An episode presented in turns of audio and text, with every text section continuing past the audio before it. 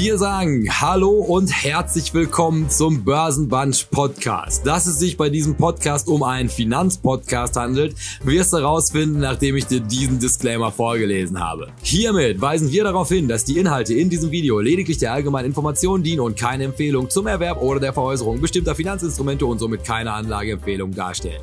Die Protagonisten, Gäste oder Chat-Teilnehmer können nicht einschätzen, inwiefern die im Video besprochenen Finanzinstrumente ihren Anlagezielen, ihrer Risikobereitschaft und ihrer Verlusttragfähigkeit entsprechen. Wer also auf Basis von Informationen in diesem Podcast individuelle Anlageentscheidungen trifft, trifft diese ausschließlich auf eigene Verantwortung und eigene Gefahr. Was zur Folge hat, dass weder die Protagonisten, Gäste oder Chat-Teilnehmer für Verluste haften, die sie dadurch erleiden, dass die Anlageentscheidung aufgrund von Informationen und Kommentaren in diesem Podcast getroffen haben. Die in diesem Format angesprochenen Finanzinstrumente können unmittelbar und mittelbar von den Protagonisten, Gästen oder Chat-Teilnehmern selbst im Bestand gehalten werden. Hierdurch ergeben sich mögliche Interessenkonflikte, weil diese von altweiligen Resultaten Kursentwicklung profitieren könnten.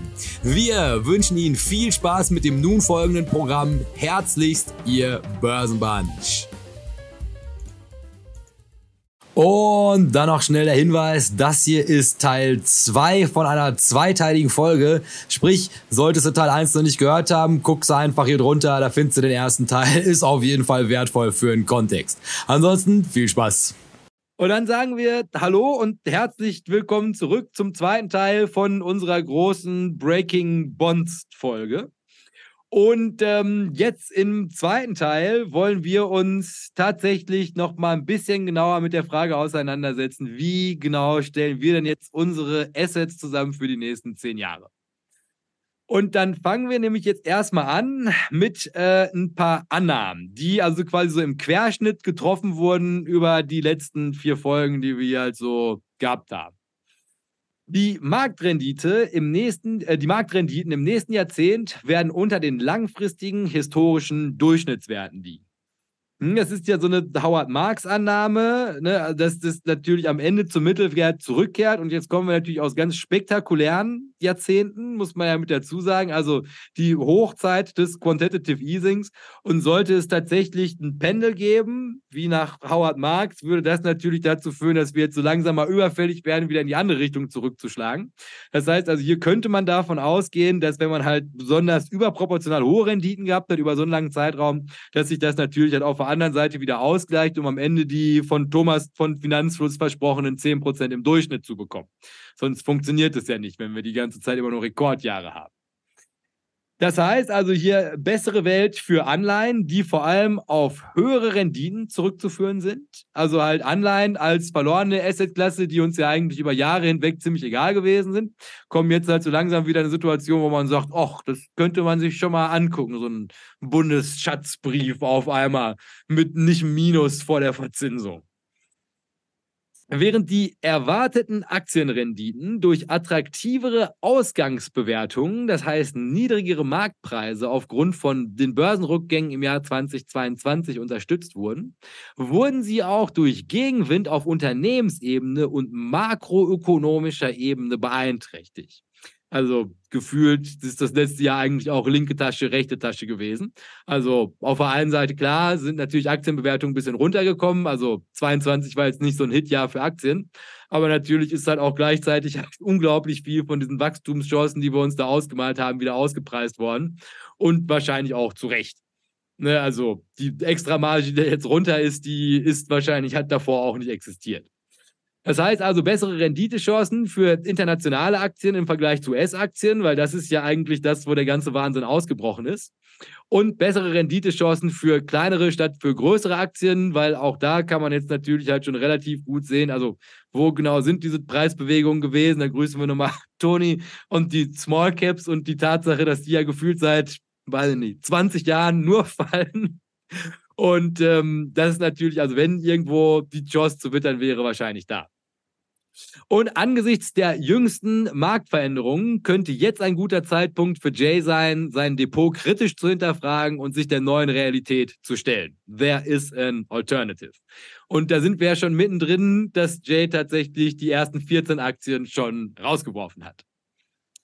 So, und jetzt kann Herr Strelo für euch mal was analysieren, was ich in der letzten Folge ja schon so hoch angepreist habe, nämlich untertitelt mit For What It Is Worth habe ich euch mal ähm, eine Prognose von Charles Schwab mitgebracht, der sich mal tatsächlich weit genug aus dem Fenster gelehnt hat. Die ähm, Annualized Historical Total Returns und die hat er von 1970 bis 22 und dann hatte er Vorhersagen von den Total Returns für ähm, verschiedene Bereiche in unserer wunderbaren Finanzwelt. Und da hat er jetzt quasi annualized für 2022 bis 31 und von 23 bis 32. Also verschiedene zehn Jahreszeitpunkte oder Horizonte, anhand derer er hier Prognosen trifft für ja, da kann der Strelo euch mal sagen, wo das Geld zukünftig zu holen ist, wenn man mutig genug ist, auf zehn Jahre zu prognostizieren.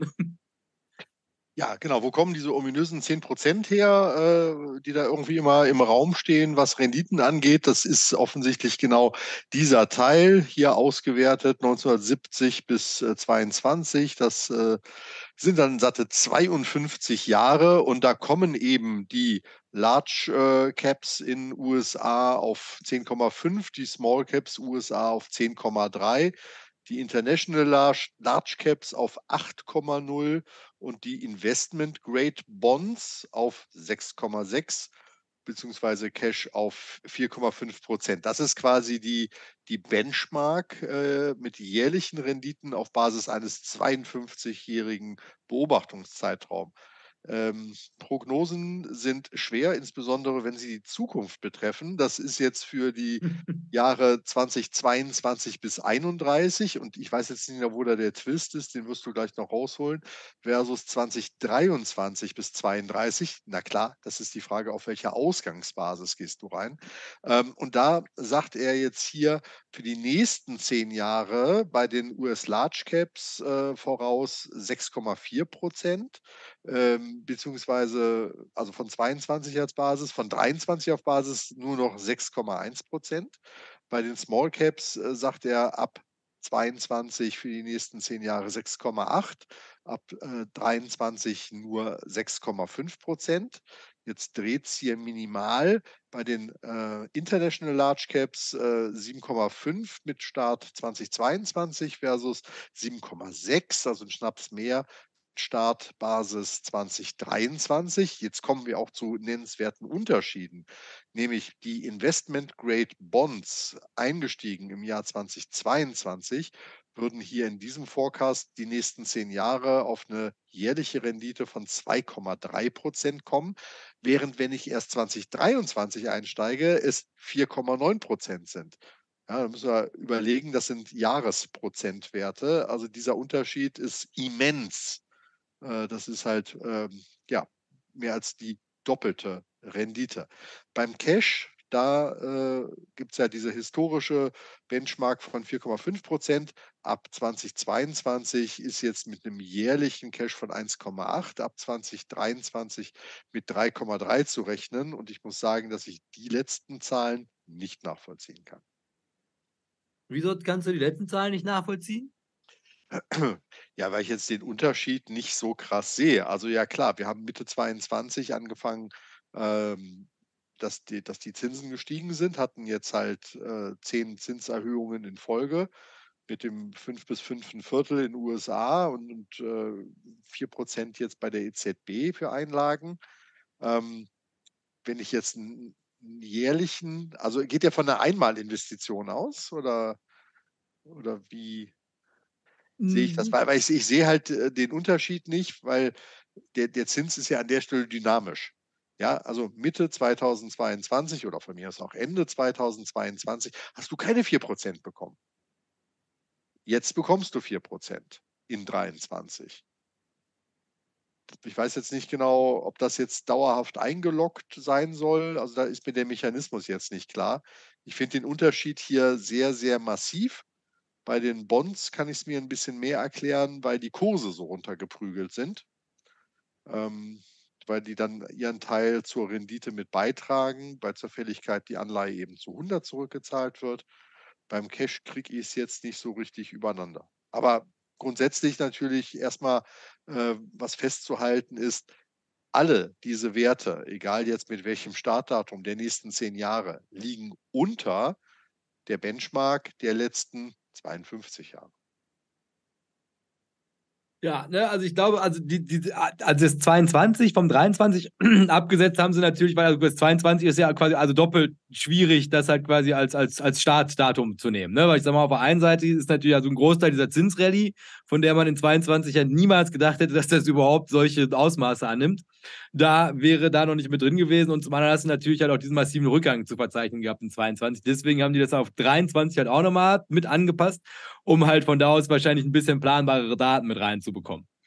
Aber, und das fand ich jetzt nochmal ganz spannend, ist also auch mit dem Hinweis natürlich immer, also zehn Jahre im Voraus ist natürlich gewagt und die Wahrscheinlichkeit, dass irgendwas davon hinkommt, das kann ich, also ich könnte mir eher vorstellen, also dass wir auf halbem Weg einen Atomkrieg hinbekommen und äh, all das hier keine Rolle mehr spielt. Vor dem Hintergrund also gut, das mal gesehen zu haben. Aber was ich hier nochmal ganz spannend fand, ist, ähm, dass das, was Howard Marx ja auch beschrieben hat, ne? also halt quasi dieser Ausschlag vom Pendel in diese andere Richtung, das da haben die ja hier tatsächlich auch nochmal mit drin. Ne? Also das hat einfach diese Überrenditen und also halt diese 10% klar im S&P gerne. Ähm, aber wenn man jetzt halt quasi den Median aus dem Allen ziehen würde, wo wir dann halt wieder beim MSCI World wären, wo wir halt tatsächlich halt irgendwie zwischen 7,5 und 8 Prozent liegen müssten in der Durchschnittsrendite, ähm, das würde sich ja ab hier dann auch wieder ausgleichen, auf diese Rendite runter, wenn du die jetzt mal alle zusammennimmst. Also ich glaube, es ist für uns vielleicht jetzt einfach nur wichtig für, wir muss ja nachher in dieses kleine, in die Excel-Tabelle was eintragen. Vielleicht nochmal ganz spannend zu sehen ist also, dass halt schon mit Perspektive zehn Jahre die guten Leute von Charles Schwab, was auch immer das wert ist, ihre zehn Jahresprognose, aber davon ausgehen, dass halt quasi die Gesamtperformance grundsätzlich für Aktien besser sein würde als für die Anleihen und das Cash-Äquivalent. Und genau. so schön es natürlich auch ist, sich jetzt hier sage und schreibe angenommene 4,9 Prozent einzuloggen, müsste man natürlich hier auch immer noch mit dazu sagen, ist ähm, über einen Zeitraum von zehn Jahre würden dir zumindest, also selbst mit den US Large Caps, ne, die ja momentan eh unter Druck stehen, wenn man so diverse Kanäle halt zuhört, ähm, würdest du da halt fast immer noch 2% mehr machen. Oder 1,2, 1,2 Prozent mehr, was natürlich auf ein Jahr gerechnet auch nicht verkehrt ist.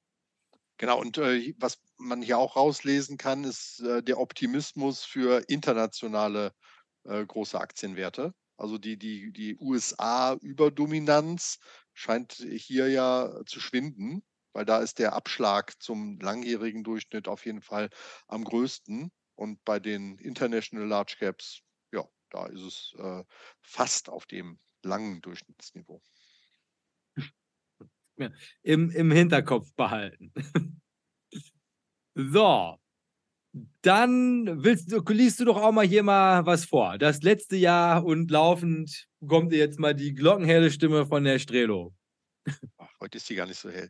Äh, das vergangene Jahr erwies sich für Anleger als herausfordernd, da die Finanzmärkte weltweit und in allen wichtigen Anlageklassen starke Verluste erlitten der gleichzeitige Rückgang sowohl der Aktien als auch der Anleihenmärkte, ein Trend, der an den Märkten nicht häufig zu beobachten ist, war das Ergebnis unzähliger Faktoren, darunter steigender Zinsen, hoher Inflation, verlangsamtes Wirtschaftswachstum und erhöhte geopolitische Spannungen.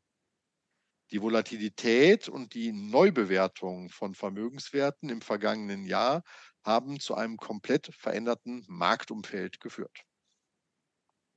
Ja, ich glaube, das ist weitestgehend selbsterklärend. Also, wieso ich das jetzt hier nochmal mit dazu genommen habe, ist, also, was ja, glaube ich, für dieses Projekt wichtig ist. Wenn man sagt, also, wir wollen was zusammenschustern, was uns zumindest also mal einen gewissen Teil der Denkleistung für die Zukunft abnimmt. Also, dass man halt die Flexibilität der Gedanken halt jetzt nicht immer für 100% der Anlagesumme halt machen muss.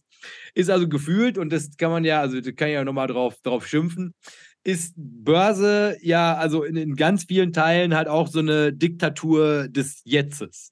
Ne? Also halt quasi, man, man, guckt halt irgendwie von hier immer gefühlt bis nur hier hin und es ist halt irgendwie das, was gerade passiert, ist irgendwie maßgebend für alles, was danach kommt. Die veröffentlichen ihre Zahlen, dann gibt es halt irgendwie eine Guidance für die nächsten zwei Tage mit dazu und dann fällt dein Aktienkurs um 20 Prozent.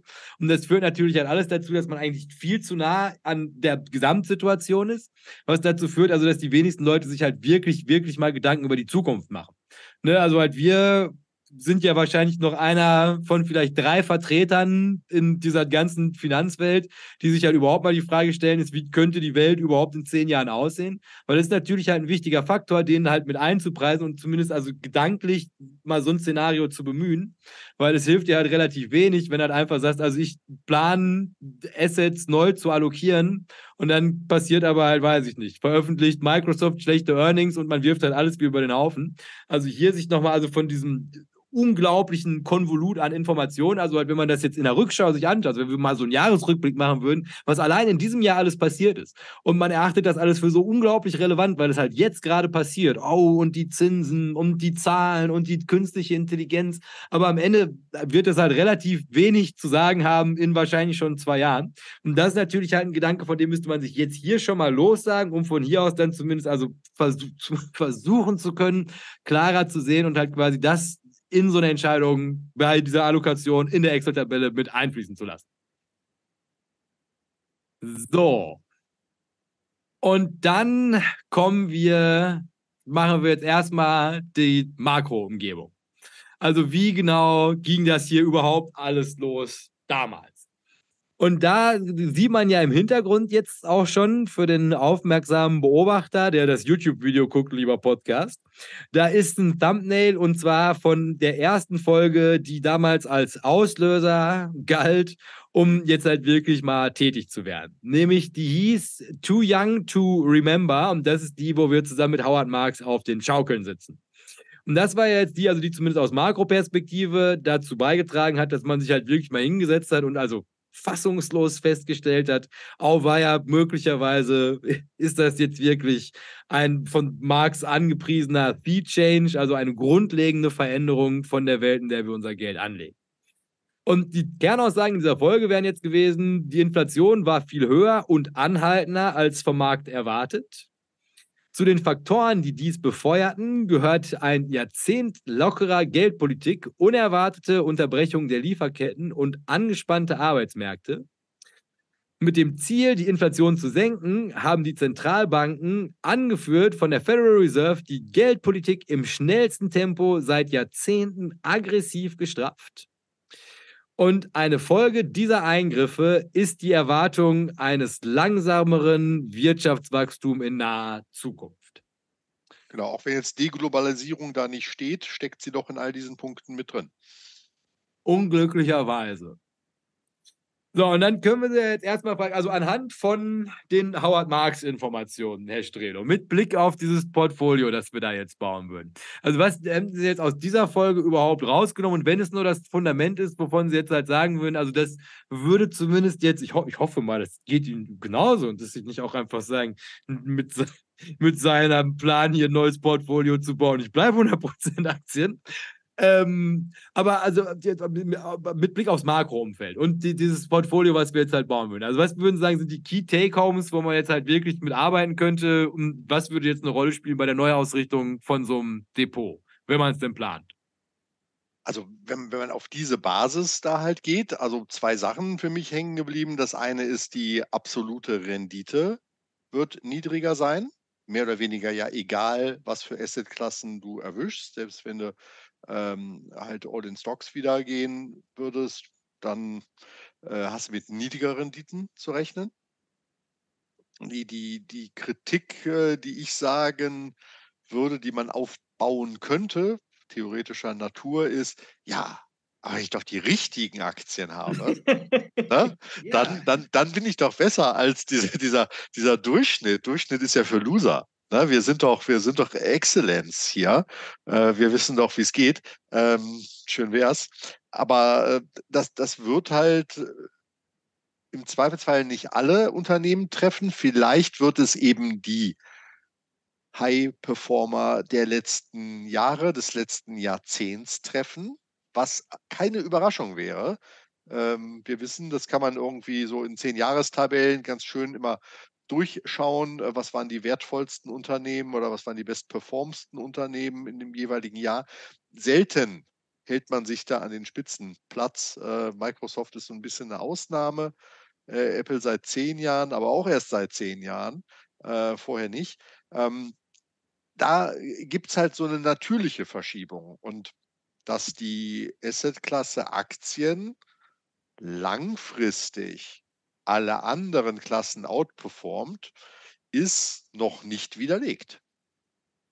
Also auch wenn man sich es manchmal nur schwer vorstellen kann. Ja.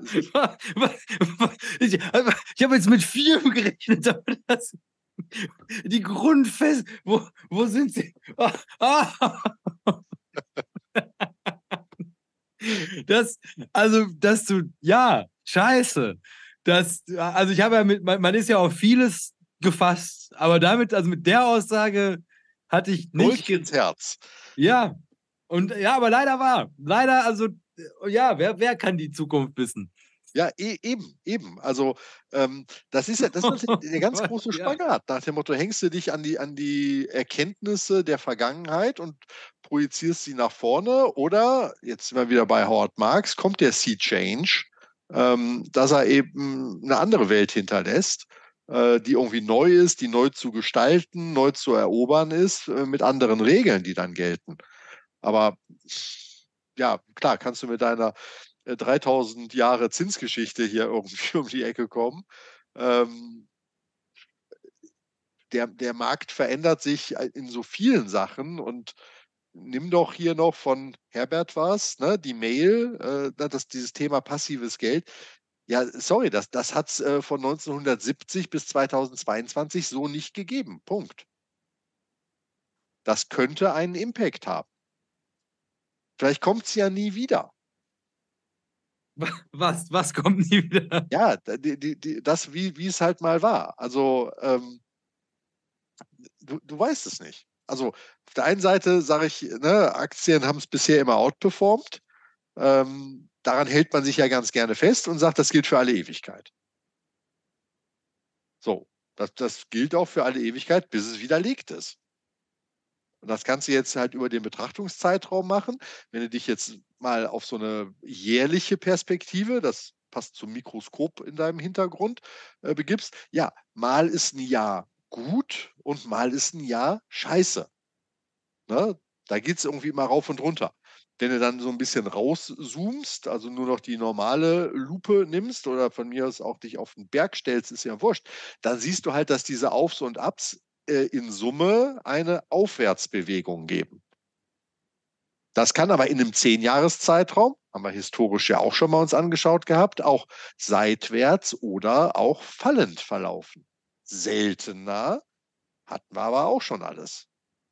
So, und wenn ich mir nicht nur, nur weit genug rausgehe, äh, dann gehe ich jetzt an berühmte Volkswirt-Worte äh, und sage, on the long run, we are all dead. Ja, also. Uh. nee, ähm, ich glaube, die Kunst ist wirklich da drin, darauf zu vertrauen oder eben sich der Herausforderung zu stellen, zu navigieren und dann aber auch schnell zu reagieren. Also schnell ist jetzt relativ, ist jetzt nicht Daytrading aber dass man halt seine Taktik, deshalb fragte ich vorhin bei deinem Musterportfolio, für was für ein Zeitraum ist denn das und, und ab wann darf ich denn wieder was machen? Also wir kennen alle die schönen alten Buffett-Sprüche mit äh, nach dem Motto, kaufe nur ein Unternehmen, äh, mit dem du auch noch glücklich bist, wenn morgen die Börse für zehn Jahre schließen würde. Ähm, ja. Äh, ist, ist, eine Herangehensweise. Aber man kann natürlich auch sagen, okay, einmal im Jahr überprüfe ich es äh, oder alle zwei Jahre oder ähnliches und dann will ich halt auch wechseln können. Weil sonst wäre doch die Frage, äh, ihr stellt mir vor, wir hätten die Folge vor fünf Jahren gemacht. Da hätte man wahrscheinlich das Zehn-Jahres-Depot mit äh, ne, Stonks Only Goes Up, alles in Aktien reingenommen gehabt. Und dann würden wir jetzt hier stehen. Ja, gut. Aber mit fünf Jahren, da wären wir, glaube ich, immer noch, wären, wir noch gute 30 vorne, glaube ich. Ab, absolut, absolut. Und das ist ja die Frage, ob du jetzt dann mit deinen 30 äh, plus äh, Prozent Rendite, ob du jetzt Angst, Angst kriegen würdest. weil es eben nicht mehr die 40 sind oder eben nicht mehr die 20 Prozent pro Jahr sind. Hast ja alles schon erlebt dann als Anleger. Und das ist ja die Frage, was ist normal? Ja gut, aber das ist ja auch wieder die Mail von Herbert, die also wirklich, also einen guten Wegweiser durch diese Folge hier ist, ist Punkt Nummer vier, attestiert uns ja, dass wir die Hosen voll haben und verkaufen. Und wenn wir bei Thomas von Finanzfuß nicht ausreichend gut zugehört haben, wäre das ja wahrscheinlich, also wenn du jetzt halt aus so fünf oder drei guten Jahren in zwei schlechte stolperst, vielleicht wirklich ein guter Zeitpunkt, übrigens auch war ja, was, wenn es nicht anhält?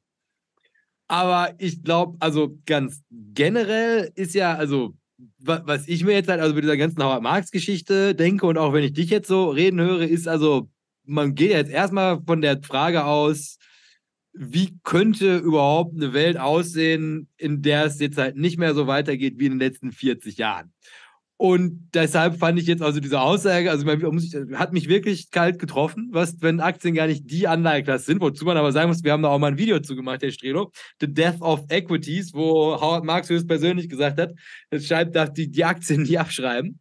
Aber zumindest für einen Zeitraum von zehn Jahren muss man sich ja schon nochmal die Frage stellen, ist also erstmal, und das ist ja das, was momentan, was ich halt meine mit, also diese Diktatur des Jetzt, ist man, ist ja viel zu nah dran. Ne, und jetzt gerade, wenn man die jetzt Leute, die heute wieder reden hört, dann sind wir aus dem Gröbsten wieder raus. Und du hast ja gerade auch schon gesagt, sind wieder über 200 Tageslinie. Aber eigentlich, also die Probleme, vor denen wir stehen, die sind ja systeminhärent. Ne, und also man kann ja jetzt sagen, also das geht jetzt alles irgendwie so wieder weiter, aber halt alle reden, wenn es halt gerade irgendwie wieder zu einem Shutdown kommt, über die Schulden der USA und das ist ja nicht außer Welt. Und das ist ja quasi also das, das Problem, über das halt eigentlich die ganze Zeit gesprochen werden muss, ist also halt das, was wir jetzt gerade hier machen ist also auch, was wir letzten Jahre gemacht haben, also dieses Wachstum um jeden Preis. Also das hat ja im System selber, das ist ja auch, was Howard Marx sagt, Schäden angerichtet und ähm, er ist ja selber oder hier sein Kollege, der Armin, der das Oak Tree zukünftig übernehmen soll, hat ja in diesem ähm, weiß ich nicht, Quarterly irgendwas auch nochmal gesagt. Also er ist ganz verwundert, wieso das, wie das so lange halten konnte. Also wie widerstandsfähig die Wirtschaft ist. Ne, aber halt quasi diese ganzen Probleme sind da ja weiterhin drin. Also wir haben ja quasi, also die Leute, die Kredite vergeben haben, die konnten Kredite vergeben, an wen sie wollen. Das heißt, da draußen sind halt einfach momentan Leute, die Kredite haben, die halt von so einem Profi wie Howard Marks niemals Geld, bekommen, niemals Geld bekommen hätten. Die halt einfach, also dem Tod geweiht sind, wenn refinanziert wird. Und dann gibt es halt auch immer noch mal so ein Finanzier, das hat er auch wunderbar beschrieben mit, naja, also es gab in den letzten zehn Jahren halt Leute, die haben Geschäftsberichte gelesen und dann gab es halt Leute, die sind auf den Golfplatz gegangen. Und dreimal darfst du ran, wer zukünftig halt einen Meltdown bei sich in der Firma erleiden wird. Und das ist ja das, was man sich jetzt halt fragen muss. Also wenn man halt wirklich versucht rauszuzoomen und dann sieht man ja dieses viel größere, dem übergeordnete Problem auch. Also das ist halt quasi dieser Endstufe Wachstum, vor der wir uns jetzt halt hier, ah, da können wir es auch nochmal, weil wir es so lange nicht hatten, Herr Strelo. Ähm, also halt quasi den, den, Wachstum der letzten fünf Jahre von mir aus auch gerne, ist das, das können wir ja nicht halten. Das ist ja, das ist ja, also nicht tatsächlich keine realen Werte gewesen, sondern es war ja nur das Geld. Also es ist ja einfach nur, die Notenbanken haben uns dieses Wachstum erkauft. Und was haben wir jetzt davon? Wir haben halt an der Antarktis eine Ölbohrplattform, die sofort zueist, wenn du sie halt nicht die ganze Zeit halt irgendwie mit, mit Flammenwerfern enteist. Ja, und das war profitabel, wenn Geld nichts kostet. Aber jetzt hast du da halt einfach irgendwie eine 600 Milliarden Bauruine halt einfach stehen, weil es zu teuer ist, das Ding frei zu eisen. Und das Gleiche gilt ja auch für diese ganzen großartigen Wachstumsfirmen. Hier diese Leute, die das Ding mit dem Fahrrad bringen. Ne? Also ich sag mal, also ist es mir das momentan noch wert oder gehe ich halt selber in den Supermarkt oder fahre das mal eben holen. Ne? Und das wird ja jetzt gerade alles so abgeladen. Und das ist das, was man halt sieht. Und das ist auch das, was Tino ja letzte Folge gesagt hat. Also, was sind die Dinge, mit denen man wirklich was anfangen kann? Und das sind ja die, die passieren. Das ist auch diese Mail von Wicknick. Ne? Also, wenn er halt so beschreibt, wenn er, also, ihr kennt die noch nicht, ich kenne die jetzt, tolle Mail. Ne? Das ist halt quasi, also, wenn er jetzt von seinem Familiensitz rüber zu seinen Eltern irgendwo in Norddeutschland fährt. Ne, und wie halt einfach so sagt, also wie die Hauspreise so. Also, ne, also früher hast du gar nichts bekommen, jetzt auf einmal sind da wieder Häuser, jetzt gibt es die Häuser auch schon wieder günstig. Ne, also halt auch, auch, also die Preise, wo er damals verkauft und so, also wo man halt einfach sieht, also hinter uns, also da, wo man gerade nicht hinguckt, also wir schimpfen jetzt halt alle auf Herr Zelensky und seinen Zugtierstreik, aber die Problematik dahinter ist ja die gleiche. Also halt allem Anschein nach kann der Lokführer von seinem Gehalt nicht leben. Ne? Und das ist im Day-to-Day, Diktatur des Jetzt. Natürlich kriegt man das alles nicht mit, aber ich glaube, die Probleme sind, wenn man gucken würde, alle da.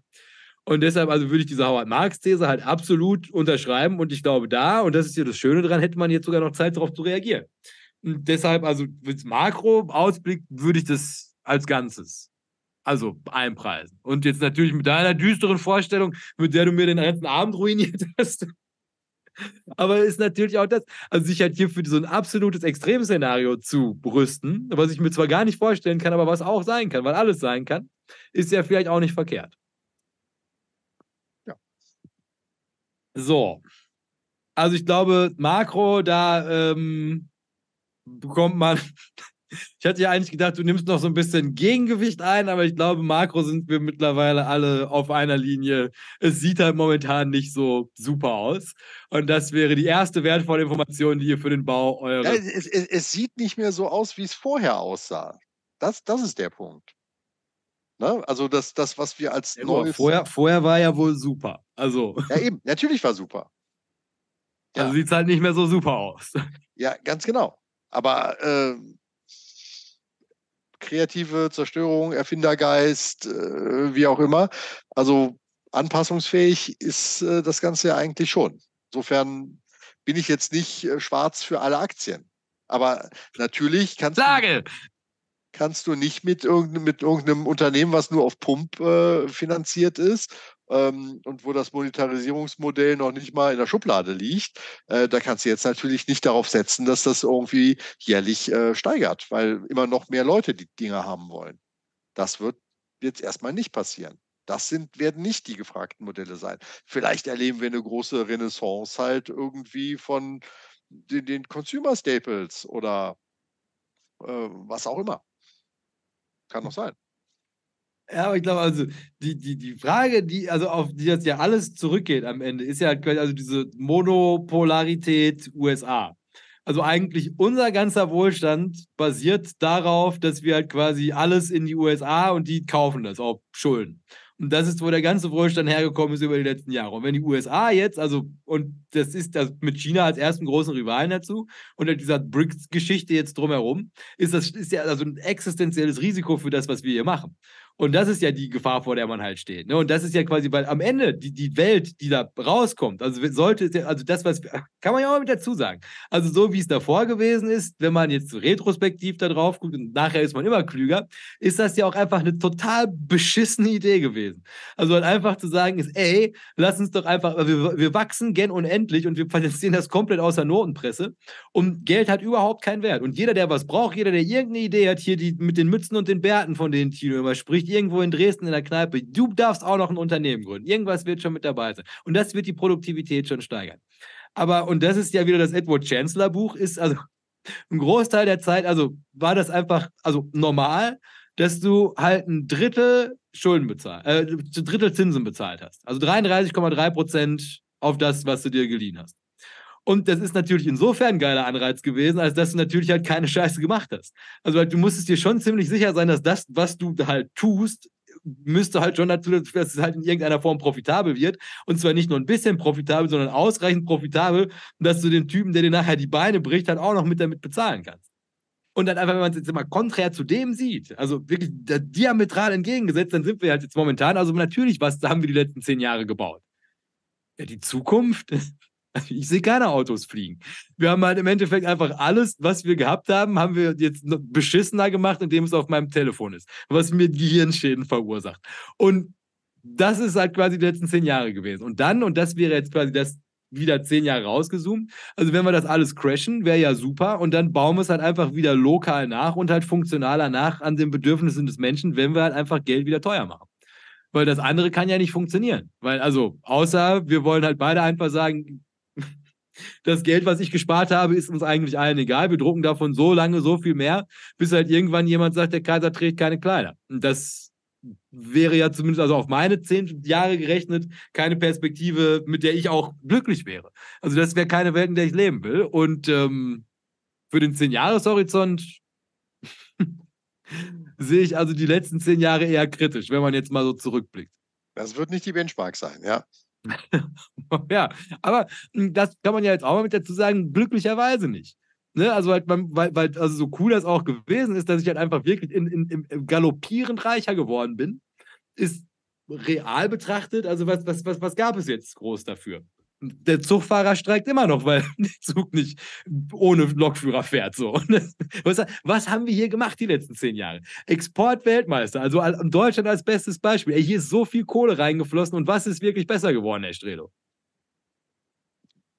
Die Digitalisierung. ja, das Einzige, was jetzt noch fehlt, ist, dass kurz danach ihre Internetleitung in Düsseldorf zusammenbricht.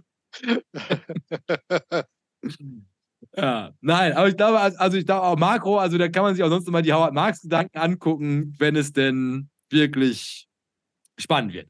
So, und dann Herr Strelo liest euch jetzt den, beschreibt euch erstmal, was im Hintergrund zu finden ist, was er noch über dieser, von dieser Folge weiß. Und dann liest er euch mal alles vor zum Thema Anleihen.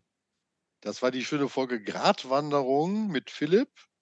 Und äh, da ging es rund um Anleihen auf jeden Fall. Und da heißt es jetzt so wunderschön zusammenfassend, die Anleiherenditen stiegen im Jahr 2022 stark an, da die Zentralbanken gezwungen waren, ihre Geldpolitik zu überdenken und als Reaktion auf die hohe Inflation restriktiver zu werden.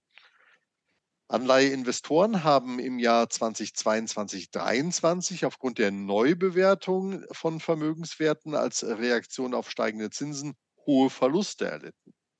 Beispielsweise hier die ähm, Silicon Valley Bank, äh, Signature, First Republic, Credit Suisse, ähm, BTFP, hilf, hilf mir. Bank Term Funding Program. Ja, haben wir eine wunderschöne Folge gemacht. Das läuft anscheinend im März 2024 aus, wo also äh, die Banken quasi ihre Anleihen, die sie als Sicherheiten hinterlegt haben, bei der FED zurückgeben konnten, war das. Ne? Also vollkommen vollen kalt, Preis wohlgemerkt. Kalt erwischt zum Rückgabepreis, genau. Mit, aber mit, äh, sie müssten eine monatliche Prämie dafür zahlen. Das war nie, nicht, nicht null äh, Zins an der Stelle. Aber auch passend zu dem Film gestern, mir hat noch nie irgendjemand angeboten, mir mein Wertpapier, was 50 Prozent unter Wasser ist, für, für meinen Kaufpreis wieder auszulösen. auch nicht für eine kleine Prämie. Momentan kann man rund um die 5% per Anno auf US-Anleihen einloggen. Da habe ich extra einloggen geschrieben, damit du mich nicht schimpfst. Ja, äh, genau. Also US-Anleihen laufen aber auch in US-Dollar, genau. Äh, die realen Renditeprognosen für die meisten Anleihen sind nun positiv, was sie zu einer attraktiven Alternative zu Aktien werden lässt. So. so. Und auch hier wieder die Frage wieder vor. Mit Blick auf die Tabelle und jetzt hier vielleicht nochmal mit so einer kleinen Überleitung von dem Makro rüber, ne? Also wo man halt sagen muss, also es gab ja Gründe, wieso die Anleihen heute da sind, wo sie sind. Und dann natürlich die Frage ist, ist das ja aus der letzten Folge, ist der 5% Yield der Yield aller Yields? Und würde dich das dazu verführen, den Aktienanteil in deinem kleinen hypothetischen Portfolio, sagen wir mal, über 10% zu setzen? Aktienanteil über 10% äh bin ich da immer dabei. Aber 5% einloggen äh, für eine Dekade ist, jetzt mal ganz unabhängig von, von der Inflation, die das äh, am Ende natürlich nochmal bewertet, ob das gut oder schlecht ist, ähm, das ist natürlich tatsächlich hochattraktiv. Weil die Frage ist ja auch immer, mit welchen Aktien konntest du welche Renditen erzielen? Da hast du ja auch immer äh, so ein paar riskante Geschäfte mit dabei gehabt. Ähm, Anleihenausfallrisiko lassen wir jetzt mal außen vor, weil wir natürlich nur von äh, bestbeleumundeten Staatsanleihen ausgehen. Aber äh, nee, 5% auf 10 Jahre äh, bin, ich, bin ich auf jeden Fall zu haben. Habe ich auch schon mal bei so Sparplänen gesehen. Da waren mir aber dann doch die Ratings zu schlecht. Ähm, also bei so, bei so Festzinsgeschäften. Aber äh, nee, ich halte das für hochattraktiv, auch vor dem Hintergrund, dass die Leute müde sind, quasi um die Renditen kämpfen zu müssen. Weil du kannst natürlich jetzt noch sagen, mit, mit Mega Stockpicking hole ich sie alle ein. Ne? Grüße, Grüße nach Karl-Marx-Stadt. Ähm, hey! De deine Argumente mögen gut sein, der Markt äh, muss dir nicht unbedingt recht geben. Ja, ja. Also ich hätte jetzt hier gesagt, also mit dem, mit dem Einloggen tue ich mich ja immer noch irgendwie ein bisschen schwer. Ähm, also auch gerade was jetzt Anleihen angeht, also ich habe jetzt, also liebäuge mal wieder mit, mit Tipps, selbstverständlich, weil ich mir halt auch gerade, also jetzt mit diesem Howard Marks Beispiel, ähm, also quasi dieses Nearshoring, Reshoring, denke mir halt gleichzeitig, ey, um ganz ehrlich zu sein, allein was dieses Kriegszeug kostet. Ne, also, weil das ist ja auch nochmal, weil, weil das ist ja jetzt auch, jetzt hat ja hier wieder dieser Bundesgerichtshof da nochmal einen Hammer fallen lassen über dieses Sondervermögen. Ähm, und da ist mir einfach einmal mehr klar geworden, also was heißt das überhaupt, 100 Milliarden extra zum Staatshaushalt irgendwie nochmal zu besorgen, um Waffen davon zu kaufen? Das ist ja nicht nur hier in Deutschland. Also halt quasi alle rüsten halt gerade irgendwie massiv auf und ich meine, die Kohle muss ja auch irgendwo herkommen. Und ähm, gleichzeitig zu der Kohle ist ja halt quasi Klimaerwärmung wird ja gefühlt immer schlecht und schlimmer. Dann hast du halt quasi noch die alten Leute, die halt immer mehr werden. Du hast einen Sozialstaat, der halt außer allen Proportionen gelaufen ist, zumindest hier mal in Deutschland und großen Teilen von Europa. Mit allerbesten Grüßen nach Frankreich. Und ähm, wo man sich da natürlich halt auch die Frage stellen muss, ist also, auch wenn Inflation jetzt gerade zumindest temporär wieder runterkommt, ist, kannst du das halten? Ne, also mein Ja, jetzt in der letzten Folge haben wir ja gelernt, also wo kam das her? Das war also tatsächlich äh, angebotsseitig, wo diese Inflation halt entstanden ist. Aber einfach, also die schiere Masse an Ausgaben, also ich kann mir halt nicht vorstellen, wie sie halt in irgendeiner Form in dieser eh schon angespannten Situation dieses Inflationsziel 2% wieder erreichen wollen. Und wenn man da halt also so konsequent jetzt drüber liegt und halt diese ganze Illusion halt auch aus dem Markt rausgeht, wir würden halt wieder unter 2% fallen, dann müsste ja eigentlich alles nochmal aufgepreist werden. Und ob man da dann nicht vielleicht also mit den Anleihen, also entweder inflationsgeschützt kauft äh, einen ETF kauft, der halt quasi die Dinge halt rein und raus rolliert. Ähm, aber ich glaube jetzt wirklich so eine einzelne Anleihe und obwohl ich weiß, du hast dich jetzt extra nach vorne gelehnt, um mir die Ohren lang zu ziehen, weil du mir sagen möchtest, ey, bist du eigentlich wahnsinnig 5%, weißt du, wie viel Geld das ist und das halt festzuschreiben auf 10 Jahre. Das ist attraktiv, aber irgendwie einfach vom Gefühl her denke ich, also zumindest mal mit Perspektive, die nächsten zwei Jahre wird noch irgendwas Wildes passieren. Sodass ich also, wenn dann, also in diesem Anleihenblock, das ist ja das Schöne, ich kann den ja mit 20% ansetzen, aber wahrscheinlich halt eher, wenn ich halt einzelne kaufe, da irgendwie in der 5%-Ecke liegen würde, dann vielleicht nochmal 5% Tipps hinterher und dann halt nochmal mit 10% Anleihen, ETF, Investment Grade und halt rein und raus kommt, weil ich halt schon mir vorstellen kann, dass Coupons zukünftig noch höher liegen werden. Ja, Neu Neucoupons müssen logischerweise höher liegen, weil sie die äh, Realität halt abbilden. Ähm, die, dieser Fetisch auf die 2% Inflationsziel, ähm, das, das ist eigentlich wirklich interessant. Ne? Ähm, so Inflation ist, ist oben, ist hoch, jetzt kommt sie tatsächlich wieder runter. Äh, Wenn es klappt, wird die äh, Zentralbank sich das natürlich bei sich auf die Kappe schreiben. Ähm, sie hat aber davor auch zehn Jahre lang versucht, äh, von bei Nullinflation in Richtung 2% Inflation zu kommen indem sie eben mehr Geld in den Markt gekippt hat. Ne? Das hat ähm, gefühlt gar nicht oder am Ende viel zu gut oder viel zu schnell funktioniert. Ähm, so eine direkte Aktion, Reaktion konntest du da eigentlich nicht ablesen. Also ist ja auch so, so ein Frage, ist das Instrumentarium wirklich so präzise, äh, dass sie es ist die Notenbank? Macht die überhaupt irgendwie Sinn so? Oder ist das einfach nur so eine Fantasieinstanz wie Disneyland? Also so, so, ein bisschen Voodoo auf jeden Fall. Äh, weiß ich jetzt auch nicht. Ähm, also ich, ich glaube, so einfach ist es halt nicht. Äh, aber es wird halt irgendwie weitergehen. Da gehe ich von aus, weil es weitergehen muss auch. Ähm, das ist jetzt so die, die, die will ich mich gar nicht hinbegeben, die Weltuntergangsszenario, dass da irgendwie nur noch eine große Vermögensreform äh, uns irgendwie hier retten kann und, und ähnliches, äh, weil alles andere ist, ist vertan. Ich glaube, da sind wir noch nicht. Äh, da setze ich einfach mal drauf, ähm, da, dass man da schon einen Weg halt entsprechend finden wird. Da bin ich noch nicht so apokalyptisch. Ne, aber auch, wieso auch? Ne? Also ich sag mal, am Ende ist ja, also die Idee ist ja, also du, könnt, du kannst das ja alles wieder heilen. Das ist es ja.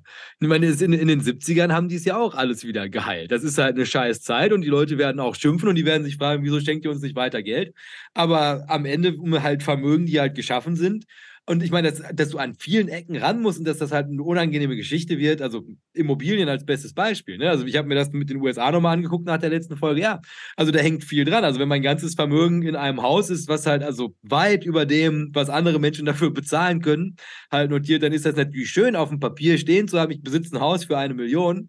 Aber wenn halt quasi die nächste Generation halt, wie gestern in diesem Film, halt ins Leben startet mit minus 250.000 US-Dollar, kauft ja eh keiner dein Haus für eine Million. Das heißt also jetzt halt irgendwie zu sagen, ich habe halt ein Asset und das ist halt irgendwie durch die letzten 20 Jahre Quantitative Easing enorm viel wert, ist am Ende steht ja ja ein realer Markt mit Angebot und Nachfrage. Das heißt, wenn eh keiner dein Haus kauft, am Ende ist es ja auch einfach scheißegal. Also das kannst du halt so lange in den Büchern stehen haben, bis du ins Altenheim musst und dann muss es an den Markt. Und dann wird halt einfach neu bepreist. Und so wird das halt einfach alles wieder auf ein Niveau gebracht werden müssen, wo es halt wieder funktioniert. Also ich glaube jetzt halt wirklich so dieses hier Marc Friedrich oder wie die da heißen, diese ganzen, der Euro schmilzt zusammen. Nee, ist absolut Quatsch. Ne? Also ich meine, also du kannst das alles abwenden, nur es ist halt, verlierst halt danach die Wahl. So. Und das, dafür sind die aber auch quasi nicht gewählt von der Europäischen Zentralbank, sondern verfolgen ein Mandat. Aber, also ich glaube, reparierbar ist das alles. Wird halt nur nicht angenehm. Gut. Aber ich glaube, Anleihen, also das ist auf jeden Fall ein super heißer Kandidat, auch in den aktuellen Konditionen. Ähm, habe ich gerade, hast du gerade gelesen? Du hast gelesen, ne? Also, weil dann ja, habe ich hier nochmal einer, da stehen wir und gucken auf dieses Portfolio. Männer, die auf Kreise starren mit Dr. Toni. Und das ist, da haben wir ja die Aktienkomponente mal beleuchtet. Im Jahr 2022 brachen die Aktien weltweit ein, wobei der SP 500 bis zum Jahresende fast 20 Prozent einbrach. Typischerweise würde ein starker Marktrückgang aufgrund einer niedrigeren und attraktiveren Anfangsbewertung höhere erwartete Renditen bedeuten. Aktienbewertungen werden aber auch von dem erwarteten Cashflows, das heißt Erträgen und Dividenden bestimmt. Erinnerst du dich ja noch, da hat Dr. Toni uns nochmal wissenschaftlich einmal wirklich hergeleitet, also wieso jetzt halt auch dieser Pullback eigentlich gar nicht so spannend gewesen ist. Ich meine, die sind natürlich günstiger, aber die sind halt günstiger geworden, weil die Aus der Ausblick in die Zukunft halt nicht mehr so gut ist. Also das ist halt Ursache-Wirkungsprinzip. Und zu sagen, ich kaufe die mit einem Abschlag von 20 Prozent, dann kaufst du halt eigentlich die Aussage, dass die halt zukünftig halt einfach nicht mehr so viel Kohle machen würden. Und musst natürlich von da aus auch erstmal wieder an einen Punkt ankommen, wo die wieder satte Gewinne machen. Ähm, abrupte politische Änderungen der Zentralbanken, die von der Unterstützung des Nominalwachstums um jeden Preis bis hin zur Konzentration auf die Eindämmung der Inflation reichten, haben die Erwartungen für das Wirtschaftswachstum gebremst. Ich wollte deine, deine Leiste jetzt quasi weglesen. Das ist total freundlich von dir. Und äh, ich glaube, der ist ja auch alle relativ schnell. Also, wenn Geld teurer ist, können die Leute weniger kaufen. Wenn die Leute weniger kaufen können, können Unternehmen weniger verkaufen. Wenn Unternehmen weniger verkaufen, machen die weniger Gewinne. Machen die weniger Gewinne, ist das Earnings im Price Earnings angepasst. Und das geht natürlich zulasten von Aktien. Die Auswirkung all dessen fließt in unsere Bewertungsmodelle ein und legen nahe, dass jede potenzielle Attraktivität aufgrund niedrigerer Aktienkurse durch einen verhalteneren Gewinnwachstumsausblick ausgeglichen wird. Frage ich mich auch gerade, was für eine Laune ich gewesen bin, als ich das geschrieben habe. Toll. Gewinnwachstumsausblick. Ja, ähm, bei Scrabble richtig Punkte. Ja. Ja, also das wäre jetzt natürlich also die Frage Aktien. Also man muss dazu sagen, also immer mit Blick auf die Excel-Tabelle, ist ja, die sind moment, also in, in der Breite, ne, also der Dr. Toni sagt ja, den Index aufklappen, sind die günstiger geworden. Also es wirkt immer so, als ob Aktien eigentlich total super laufen. Es liegt daran, dass sieben Aktien eigentlich super gut gelaufen sind durchs letzte Jahr durch. Aber die Masse der Aktien, die sind schon abgestraft worden. Und die Faktoren, das habe ich ja gerade vorgestellt. Und jetzt bringt es einen natürlich halt zu der Frage, dass man halt sagen will, ist das jetzt schon alles eingepreist? Also halt die schlechten Gewinnerwartungen? Oder kommt da noch was hin und her hinterher? Weil das wäre jetzt nochmal entscheidend zu wissen, wie hart ich Aktien gewichten möchte in meinem kleinen Portfolio-Projekt. Ja, also wir merken ja jetzt immer, wenn Berichtssaison ist, auch, dass äh, die Kurse unheimlich eben auf diese Forecasts reagieren. Also wie, wie sieht es denn irgendwie halt dann mit, mit dem weiteren Wachstum aus, mit dem Umsatzwachstum, mit dem Gewinnwachstum oder überhaupt der Entwicklung. Das heißt, das Auf und Ab von Aktien erklärt sich auch immer aus dem Auf und Ab von Ausblicken. Na, die Ausblicke, da sind wir wieder ganz vorne, hängen irgendwie in dem makroökonomischen Umfeld äh, natürlich mit drin. Äh, kaum Unternehmen kann sich dem vollkommen entziehen, sondern es korreliert halt äh, ganz gut. Und deshalb gibt es halt diese Phasen und es ist normal, dass Aktien halt irgendwie teurer oder günstiger sind. Und jetzt hier beim Thema Price Earnings, ähm, diese Magnificent Seven sind halt irgendwie auch komplett anders bewertet als die 493 anderen Unternehmen im S&P 500. Ähm, also das, das hat so seine, seine Zykliken einfach. Und äh, ich fand das auch gut rausgearbeitet von Toni, dass er da sagte, naja, woran liegt's? Ne? Und beim KGV merkt man das ja dann auch sehr, sehr gerne dass dann irgendwie äh, eigentlich nur, nur die Gewinnerwartung sich verändert habe, der Kurs gleich geblieben ist, aber deine KGV-Kennzahl springt irgendwie von, von 6 auf 3 oder umgekehrt. Ja. Also da äh, sind Aktien nun mal volatil, das liegt dem Ganzen halt zugrunde, inklusive des Wahnsinnsspruchs, äh, wo wir hier gerade so locker dabei sind, äh, dass da ja auch immer die Zukunft gehandelt wird an der Börse. Und wenn die Zukunft halt irgendwie scheiße aussieht, dann äh, sieht das auch für Aktienkurse scheiße aus. Und wenn an der Vergangenheit es irgendwie alles rosa-rot und, und Goldilocks-Szenario war, dann ja, hat das natürlich seinen Einfluss gehabt. Die Frage ist dann wie immer, wann bist du eingestiegen? Ja? Also das äh, ist, ja, ist ja dann nochmal die andere Frage. Ähm, war 2022, war ja so ein Raisonjahr nach äh, zwei wirklich sensationell guten Jahren. Ähm, vielleicht hätte man da ja auch schon einsteigen müssen. Oder wir hatten ja dann die, diese starke Rallye äh, in den ersten drei Monaten 2023 gehabt. Da ging es ja wirklich richtig heftig nach oben. Ähm, und dann ist ja die Frage, musste auch mal zwischendurch halt was realisieren. Und also taktisches Verhalten ist und deshalb tue ich mich mit den zehn Jahren schwer, ähm, gar nicht so verkehrt. Das ist ja, wer den Markt outperformen will, der muss halt so agieren. Wer jetzt Vermögen erhalten will, das ist ja so ein bisschen die Aufgabenstellung im Hintergrund, ne, der muss wahrscheinlich sich breit aufstellen. Du hast ja jetzt acht Assetklassen aufgemacht in der Tabelle. Und ähm, ja, das, das, da gibt es ja diese klassischen Ansätze, hatten wir ja auch schon alles in der Folge drin gehabt. Das waren ja die Kreise, glaube ich, sogar. Ähm, dass man im Zweifelsfalle eben nicht nur die Top-Asset-Klasse alleine im Depot hat, sondern eben so aufgestellt ist, dass wenn die einen äh, schwächeln, die anderen eine gewisse Stärke nehmen und das halt ausgleichen. Also auf den Mix wird es ankommen.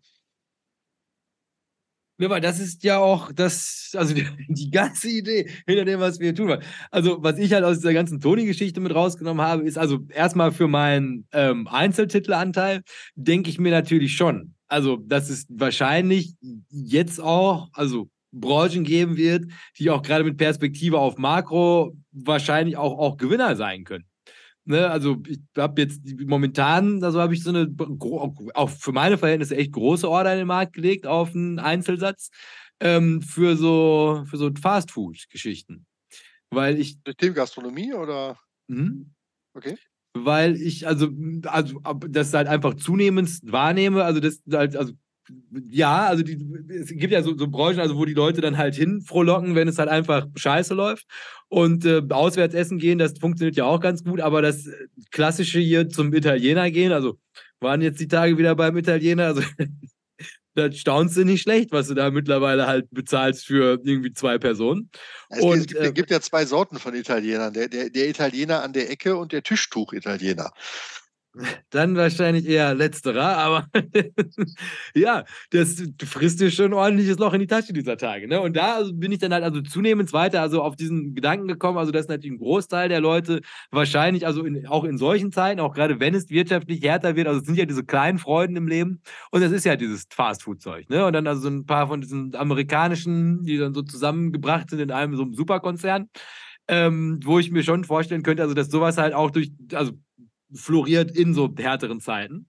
Und ähm, sich da also zum einen zu positionieren und dann aber halt mit der Aktienquote gesamt. Und das ist ja halt wieso, also dieser 10-Jahres-Zeitraum auch mit so einer gewissen Flexibilität halt betrachtet werden kann. Ähm, das, was man jetzt gerade ja sieht, also dass halt diese, jetzt schreiben alle super Zahlen, ne? also wenn du diese Earnings siehst, also bist du ja ganz begeistert, was die alles an Kohle machen. Und dann fallen die aber 20 Prozent, also milliardenschwere Konzerne und einfach so wie ein Stein, pam ähm, weil Guidance schlecht gewesen ist. Ne? Und, und, und Guidance schlecht heißt ja auch erstmal nur, also das ist sehr, ein, ein sehr massiertes Statement, wo halt irgendjemand also wirklich so gut es eben möglich darzustellen ist, also in den positivsten Tönen einen etwas negativeren Ausblick schon mal vorformuliert, der wahrscheinlich relativ wenig mit der wirtschaftlichen Realität zu tun haben wird. Das heißt also, das, was da gesagt wird, das ist wahrscheinlich die Hälfte von dem, was tatsächlich, was die wissen, was passiert. Und das ist halt immer noch, also quasi wahrscheinlich gestützt von irgendwelchen McKinsey-Studien, die halt auch irgendwie das alles so machen, dass die Leute am Ende sagen, ja, Hauptsache, wir können den Auftrag verlängern. Also das, was möglicherweise auf einen zuhält, also ich könnte mir gut vorstellen, dass man vielleicht ein bisschen was in der Cash-Komponente halt hält, um das halt vielleicht sogar noch mal ein kleines bisschen später, also vielleicht jetzt in der nächsten Earnings-Runde, wenn halt sich diese Guidance bewahrheitet hat und ein zweites Mal nochmal nach unten geguidet wird, ähm, da halt erstmal irgendwie den Boden abzuwarten. Weil ich glaube, also nach unten hat das einfach viel Luft, weil auch gerade in diesen großen Indizes, also wenn ich anfange mit ETFs dann aufzubauen, halt wie in dieser Winsome Shortsum Folge halt auch einfach wirklich noch viele Leute, die selbst wenn sie Gewinne machen würden, halt einfach von der Zinslast nichts mehr überbehalten und wahrscheinlich halt einfach weiterhin negativ Umsätze schreiben werden, einfach nur weil es halt so teuer ist, momentan überhaupt zu leben am Markt. Also ja. bei Aktien, wie du siehst, ein bisschen verhaltener und dann halt lieber noch mal ein bisschen gezielter, um mich dann nachher zu ärgern, wie schlecht meine Annahme gewesen ist, dass die Leute jetzt Fastfood essen möchten. Ja, also äh, gerade an diesen Guidance und wie reagiert der Markt da drauf, äh, gerne ja nach Börsenschluss deshalb auch bekannt gegeben, ähm, da kannst du halt auch wirklich sehen, was das für einen Impact hat. Also äh, nach dem Motto, prognostizierter Jahresgewinn sinkt um 100 Millionen Unternehmensbewertung bricht um 600 Millionen ein. Ne? Ah, geht also, also, ne, wieso? Das ist doch nur eine Delle, weil nach dem Motto schön begründet mit ja einmal Investitionen und ist gerade schwierig oder so. Ähm, daran merkt man eben, wie volatil Aktien sind. Ähm, das kommt quasi immer, also die Auswirkung von den schlechten Nachrichten geht immer gehebelt in den Kurs und damit in den Unternehmenswert halt rein.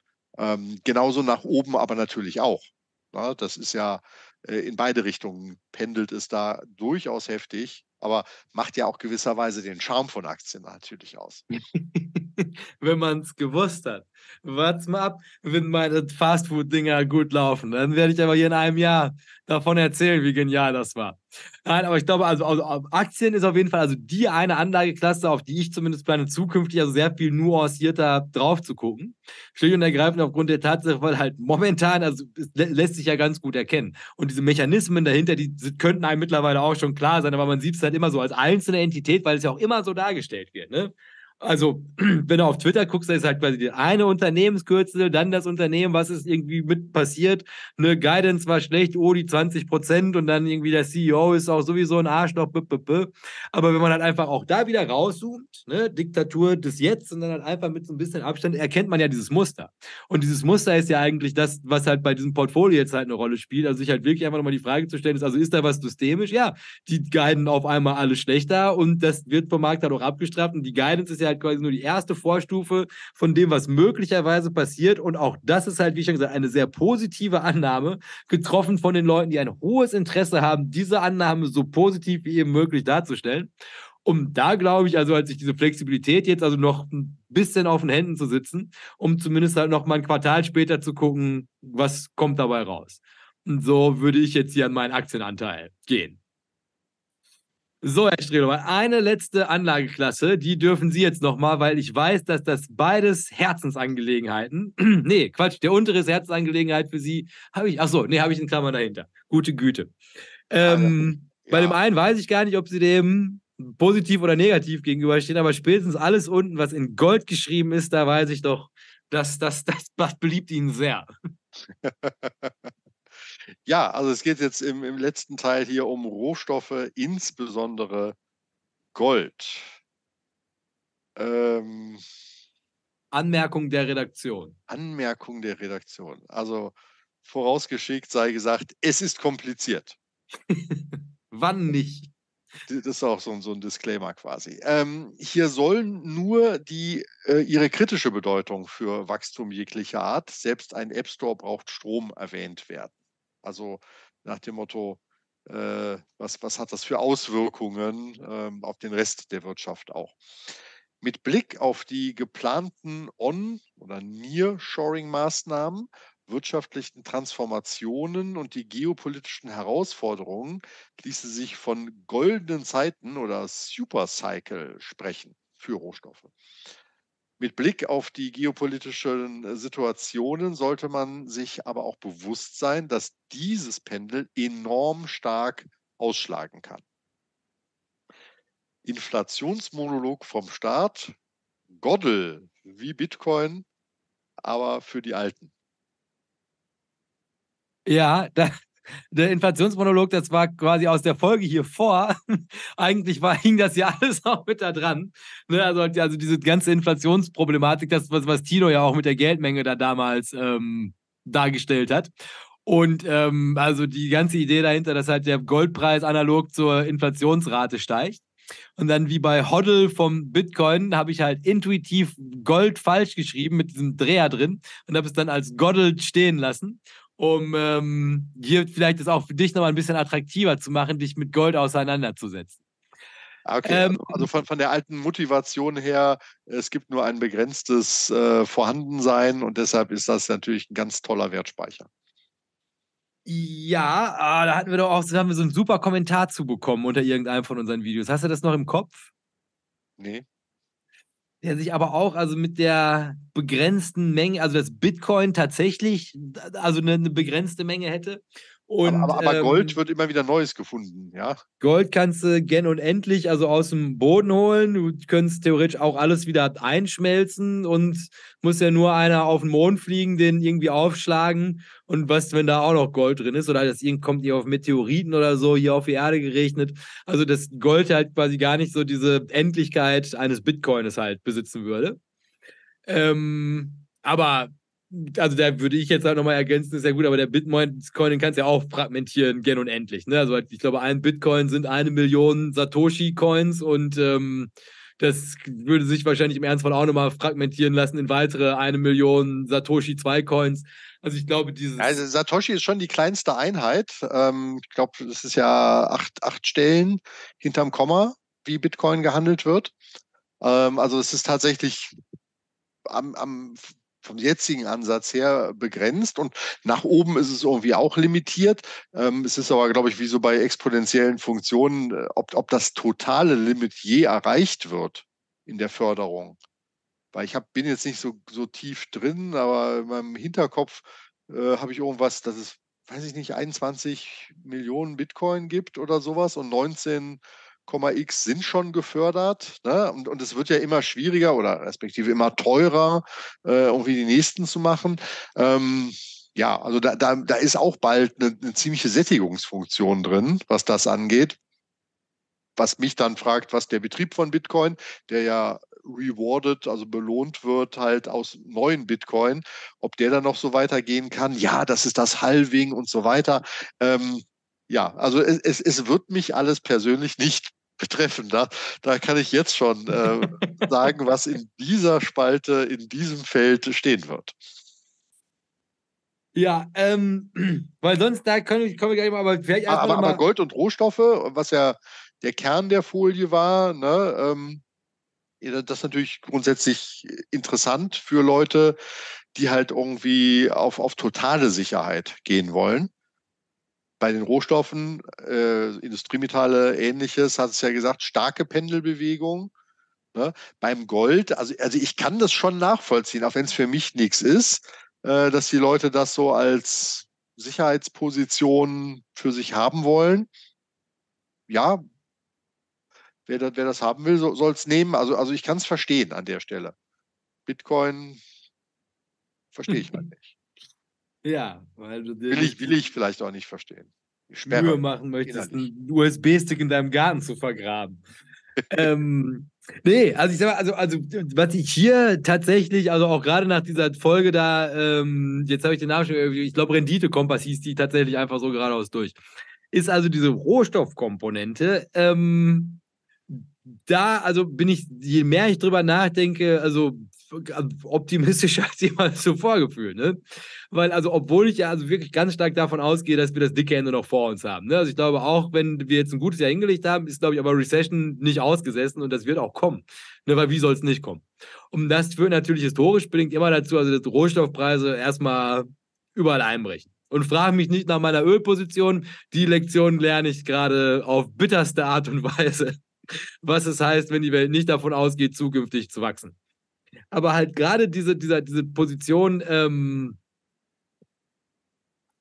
also geopolitische Spannung als Überbegriff, ist also, also das, was jetzt gerade passiert, ist ja enorm ressourcenintensiv. Also halt quasi allein, wenn die Bundeswehr sagt, sie macht jetzt mal 100 Milliarden und ich glaube, da müsste im nächsten Jahr kommt auch irgendwie nochmal 31 Milliarden mit dazu und eigentlich überall auf der Welt ist jetzt, also jedes jetzt seit Zeitenwende nach dieser Russland-Geschichte, die stocken alle gerade auf. Und das muss natürlich alles, also das wird ja nicht aus Luft und Liebe gewonnen, unglücklicherweise beim Krieg.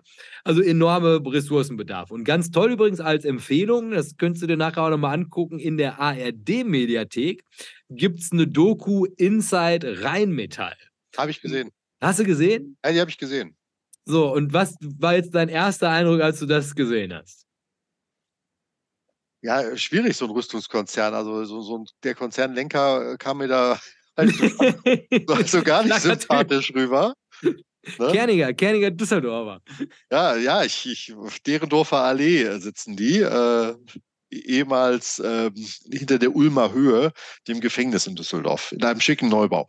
Ähm, ja, ja, die ähm, können sich leisten jetzt.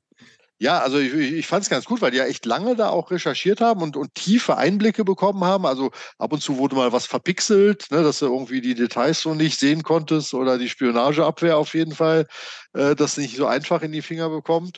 Ähm, ja, ist schon interessant, aber es ist halt ist für mich auch so eine Sache, ähm, ob jetzt hier Rheinmetall, Hensoldt äh, und ähnliches, das waren ja auch so, so Steigerungen mit Ansage und, und sie sind auch eingetreten. Ne? Ähm, wollte ich nicht dabei sein. Ach so, nee, also es ging mir jetzt überhaupt nicht darum, also meine Rohstoffposition ist nicht Rheinmetall. Also mein erster Eindruck, als ich das gesehen habe, ist, ach du Scheiße, ist das ressourcenintensiv. Also als ich zum ersten Mal, weil man nimmt das ja irgendwie so wahr, keine Ahnung, irgendwie aus so einer Zweiter Weltkriegsdoku, die man halt irgendwie nachts guckt, weil man ein Mann ist.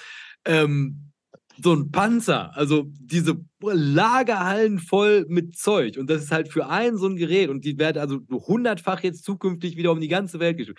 Auf irgendwelchen Schienen, auf irgendwelchen Superzügen, das muss alles irgendwie bewegt werden mit Strom, der irgendwo geschaffen werden muss. Und das ist halt alles jetzt gefühlt in den letzten zwei Jahren, ein Jahr dazugekommen. Und halt quasi die grundlegende Position, also wo ich eigentlich gesagt hätte, Rohstoffe müssen steigen, ist wegen globaler Erwärmung und der Tatsache, dass wir halt quasi diese ganze alte Industrie abreißen müssen, um eine neue zu bauen, damit uns die Welt nicht um die Ohren fliegt bis 2050. Und dazwischen war ich eigentlich schon immer an so einem Punkt, wo ich mir gedacht habe, ja, okay, wenn wir jetzt halt wirklich nicht mehr Freunde mit einem Großteil der Welt sind und das muss jetzt alles hier gemacht werden. Weißt du noch, Jens Spahn damals, wir müssen die Masken hier im Land produzieren. Und also alles so Faktoren, wo ich halt gesagt also allein so einen Plan umzusetzen, das sind alle Ressourcen, die dieser Planet jemals hergeben könnte. Und drei solche Events sind halt gleichzeitig eingetreten. Also jetzt mittlerweile, wo ich halt schon sagen würde, also ich kann mir nicht vorstellen, dass zukünftig, also Recession hin, Recession her, dieser Ressourcenbedarf nicht enorm sein wird. Und also ich glaube, auf, auf Rohstoffe zu verzichten mit Blick auf die nächsten zehn Jahre, das wäre einfach nur leichtfertig. Ja, also ist ja die Frage, willst du wirklich den, den Rohstoff haben äh, oder willst du das wertschöpfende Unternehmen haben, was den Rohstoff einkauft, Patente, Know-how, Handwerk anwendet und ein höherwertiges Produkt daraus fertigt? Ich glaube, dass quasi hier im besten Fall musst du den, den Rohstoff im Korb haben, zusammen mit den mageren Schweinen, weil, wie schon, also die ganze These würde ja jetzt auch einfach darauf fußen, dass halt quasi, also viele Konzerne halt ganz genau auf dieses Ding halt Jagd machen. Und die Frage ist natürlich, also du hättest die Wette in der Wette, also halt irgendwie zu sagen, also wenn ich jetzt auf Windradbauer A und Windradbauer B und dann müsste eigentlich alle haben, die sich jetzt wahrscheinlich alle die Köpfe einschlagen, um an diese hatte Philipp doch mal erzählt, was alles in so ein Windrad rein muss. Kupfer alleine schon. Und äh, also dieses Wettbieten, also wieso solltest du dich da halt einfach auf die andere Seite stellen und hoffen, dass du der Typ bist, der es halt kaufen kann und das Zeug halt auch noch weiterverkauft bekommst und halt nicht einfach an der Quelle sagen, ich nehme den Korb und im Ernstfall mache ich halt quasi marginale Streuverluste mit den mageren Schweinen, außer die sind das Ding der Zukunft. Aber ähm, man, weil ich, also ich glaube, genug Ahnung hätte ich nicht, dazu sagen, welche Rohstoffe jetzt halt wirklich die Zukunft sind. Und ich glaube, dieser Korb, also den wir uns da immer angucken, dieser Index, der macht auf mich jetzt, und den hat Philipp ja quasi auch abgesegnet. Äh, also den würde ich schon, also mutig okay. gewichten wollen in meinem, in meiner kleinen Excel-Tabelle. Ja, nee, nee, so, klar, sowas, sowas kann man ja machen, aber ähm, ist, halt, ist halt immer die Frage, ich, mir fällt gerade kein Beispiel ein, aber sehr, ähm, bei Batterietechnik ist ja die Frage, ob das jetzt immer noch genau die Lithium-Sachen halt sind, die es, glaube ich, aktuell der Standard ist und in den letzten zehn Jahren extrem gefragt waren. Ähm, oder ob da nicht auf einmal Forschungsdurchbruch, anderes Konzept, ne, äh, ein, ein günstigeres Metall äh, vielleicht für eine Batterie in Frage kommt. Ähm, dann hast du das Lithium-Thema irgendwie dann durchgehabt, weil das war dann nur eine Brückentechnologie oder eben so eine Übergangsphase gewesen. Mir fällt aber gerade gerade dazu nichts ein. Asbest wäre doch so ein Beispiel. Deine Asbestvorräte in den 70ern irgendwie dir mit langen äh, Verträgen irgendwie gesichert hast und dann war auf einmal aus für das gute Zeug. Ja, aber gut, ich meine, das ist, meine, im schlimmsten Fall wirst du das Lithium noch woanders los, ne? Also außer es ist das nächste Asbest. Aber ich glaube, wenn du jetzt hier Maidorns Meinung bist und halt irgendwie Osram kaufst, bis auf Null runter, das ist wahrscheinlich, also fährst du besser damit, einfach so das, den Rohstoff zur Batterie besessen zu haben. Naja, äh, los wirst du das Zeug immer. Also das ist ja wieder das Schöne an Markt. Ne? Du wirst es bloß nicht mehr los. Du wirst es halt nicht mehr los. Hat irgendjemand den Preis. Ne? Und wenn, wenn es sich irgendwann halt nicht mehr lohnt, das Zeug aus der Erde zu holen, dann lässt es halt auch drin. Weil es keiner haben will. Für, oder für den Preis, den es kosten würde, es keiner haben möchte. Ne? Also, also da muss ich an der Stelle den Christian Lindner rausholen. Der Markt regelt das schon. So, und wenn aber Turbo-Nachfrage entsteht, also. Ja. Gerade mit, mit Druck halt äh, hast du dann auch äh, den Hebel da drin, ne? dann geht es auch richtig ab. Und ich glaube auch jetzt in den nächsten zehn Jahren, also wüsste ich jetzt halt nicht, weil die, die Lage auch einfach so unglaublich angespannt ist. Ne? Also halt, weil es ist ja jetzt nicht mehr so dieses, naja, kommst du heute nicht, kommst du morgen, sondern jetzt geht es ja wahrscheinlich auch einfach darum, dass auch so Verknappungen von Handelsembargos dann halt ins Spiel kommen werden. Ne? Also dass dann einfach der Chinese nicht mehr auf der ganzen Welt einkaufen kann, ne? sondern dass da halt auch und dass der Chinese aber natürlich halt mit seinen Connections nach Afrika halt auch dafür sorgen wird, dass wir nicht mehr überall einkaufen können. Ne? Und das wird, das wird ja zu enormen Preissteigerungen führen dann. Und also dieser ganze Wohlstand, der nur funktionieren kann, während Friedensdividende gezahlt wird, also das kippt ja alles hinten über jetzt gerade. Und ich glaube, da ist also der einzige, den ich mir jetzt halt wirklich vorstellen könnte, so ein der Rohstoffkorb, wo ich mal optimistisch wäre. Gut, da sind wir einmal durch die Rohstoff- oder durch die Assetklassen jetzt durch. Genau, also ich würde nur einmal nochmal schnell, also abschließend zu Gold halt vielleicht nochmal mit dazu erwähnen, also halt quasi gerade in so Choppy-Märkten, also nehmen wir jetzt mal an, nächstes Jahr werden die Guidances halt nochmal schlechter, bis auch dem letzten klar wird, ach du Scheiße, unendliches Wachstum ist eine Meme gewesen. Das ist natürlich halt das, wo Gold dazu führt, dass du ruhig schlafen kannst. Und dann, und das bin ich ja auch den Zuschauern, die übrigens der erste Eintrag im Chat noch, also eine Woche bevor wir live gewesen sind, die Frage nach Bitcoin, ETH und Solana-Token. Da fange ich erstmal an mit also Solana wie auch äh, Ethereum-Token, also also kann ich mir jetzt also mit Blick auf die nächsten zehn Jahre schwierig vorstellen, weil ich halt jeweils glaube, also dass wenn solche Technologie entsteht, also ich glaube, dieses ganze Dezentrale, das wird es auch schwer haben zukünftig, weil natürlich, das sieht man ja auch jetzt schon, also wie das halt alles irgendwie dazu führt, also dass man Technologien halt nicht mehr Open Source halt haben möchte, sondern jeder braucht es für sich, damit der Chinese es nicht klaut. Oder wenn man jetzt hier auf TikTok, hast du das mitbekommen, Herr Strelo, dass hier A Letter to America wird gerade auf TikTok gelesen und ähm, gutiert, die sind total begeistert davon, die jungen Leute. Der Brief, den Osama bin Laden in 2002 an die USA geschickt hat. Das öffnet den jungen Leuten gerade die Augen. Und also ein guter Zeitpunkt, sich nochmal die Frage zu stellen, ob wir TikTok nicht so langsam verbieten müssen. Und ähm, also ich glaube, all das sind natürlich halt so Dinge, die halt dazu führen werden, dass halt Technologien und ich glaube auch gerade bei ETH wie auch Solana, da sprechen wir halt eher von Technologien als von dieser wirklichen Wertspeicherfunktion. Also die würde ich jetzt bei mir tatsächlich kaum noch sehen, ne, weil natürlich auch gerade dieser ETH-Hype, das ist halt auch als das, der ERC 20-Hype mit drauf gewesen, der ähm, wie hießen die denn nochmal? NFT-Hype, das lief ja quasi alles über deren Blockchain. Und ähm, ich meine, Solana ist ja halt einfach nur eine zweite Iteration, soweit ich das verstanden habe davon. Und ich glaube, also wenn günstiges Geld wieder kommt und wenn wir halt wieder richtig Kohle zu verbrennen haben und der nächste mit irgendeiner tollen Idee auf so einer Blockchain halt durchstarten wird, dann bestimmt ein guter Zeitpunkt, schnell ein bisschen was Ethereum nachzukaufen. Aber ich glaube, Bitcoin als Wertspeicher könnte ich mir absolut vorstellen. Habe ich ja, wie schon gesagt, auch welche rumfliegen, aber tatsächlich auch einfach wirklich eher basierend auf dieser Idee, mich gegen Marktturbulenzen abzusichern. Und ich sehe da keine andere Verwendung. Und, und das ist halt kleiner gewichtet, weil natürlich halt immer noch das Risiko besteht, dass halt auch gerade in schwierigen, und das ist halt, das muss man immer mit im Auge behalten hier, also geopolitische Engpässe, ist natürlich halt eine Währung, die man schwer nachweisen kann, die aber halt quasi maximal fungibel ist und über den ganzen Planeten wandert, könnte ich mir schon gut vorstellen, also dass halt irgendwann irgendjemand sagen würde, ey, auch gerade mit Blick, was Terrorismus angeht, ähm, wir verbieten das einfach.